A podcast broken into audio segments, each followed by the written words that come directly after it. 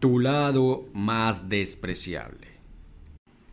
Para lograr comprender este punto de vista es necesario que entiendas que todas las personas tenemos varias personalidades que se diferencian mucho una de la otra. Estas personalidades o versiones de ti se fueron construyendo acorde a tu experiencia y a conocimientos a lo largo de tu vida. Algunas están tan marcadas que son las que generalmente toman el control del único vehículo en el que se pueden desenvolver, es decir, tu cuerpo. Cada versión tiene su propio carácter, aunque realmente estemos hablando de un solo individuo, o sea, nosotros. Pareciera que estuviera hablando del trastorno de identidad asociativa, antes conocido como trastorno de personalidad múltiple, en donde la persona está bajo el control de dos o más identidades de forma alternativa. En Internet hay mucha información para entender un poco de qué se trata esta particularidad. Hay una trilogía de películas que explica un poco de cómo es este tipo de trastorno. Obviamente son películas de Hollywood en donde generalmente agregan efectos y exageran las cosas. Volviendo al tema, no es de lo que yo me refiero. O sea, no hablo de entidades que te hacen a un lado y toman el control. No. Yo me refiero a versiones de ti que son meramente propias donde somos conscientes de cada una. A continuación voy a mencionar algunas de las versiones más comunes, si es que se le puede colocar algún nombre.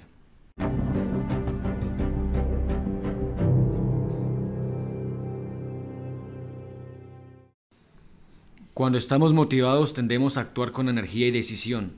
Nuestros pensamientos suelen ser positivos y llenos de esperanza. Claramente nos sentimos espectacular y desearíamos que perdurara la mayor parte del tiempo, pero en algunos casos solo dura unos días o algunas horas. Por eso es muy importante que cada uno aprendamos a automotivarnos. A veces uno mismo se tiene que dar la charla de motivación. Y ese será tema de otro episodio. Así que para que no te pierdas ninguno de estos temas interesantes, te invito a que me sigas. Cuando nos sentimos tristes, nuestra capacidad de socializar disminuye drásticamente y conlleva en sí melancolía y pesimismo. Las emociones que acarrea la tristeza hace que nuestra personalidad se sienta susceptible. Pero es normal tener esta sensación. Está bien sentirse triste de vez en cuando. Podría mencionar otras emociones como la ira, la histeria, el miedo y muchas emociones en las que solemos comportarnos de manera distinta cuando pasamos por alguno de estos estados. Pero no es el tema de este episodio. El tema de este episodio se concentra en uno en específico, la pereza.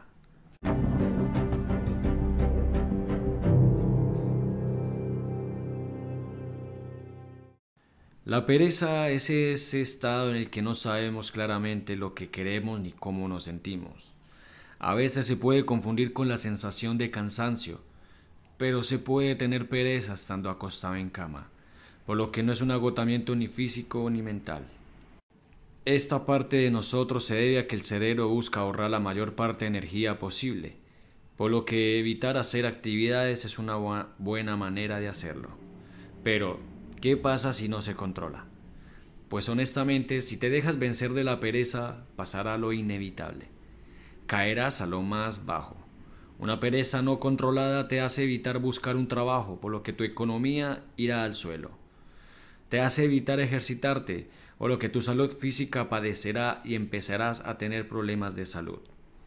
Te hace evitar estudiar, leer, practicar, por lo que tus conocimientos no crecerán y tu desarrollo tampoco te hace evitar observar las cosas lindas del mundo, por lo que te será más difícil encontrar la felicidad, que de hecho es muy fácil. Solo hay que apreciar las maravillas del mundo como la naturaleza y los animales. Te hace evitar trabajar en tus metas, por lo que te sentirás fracasado y perdido.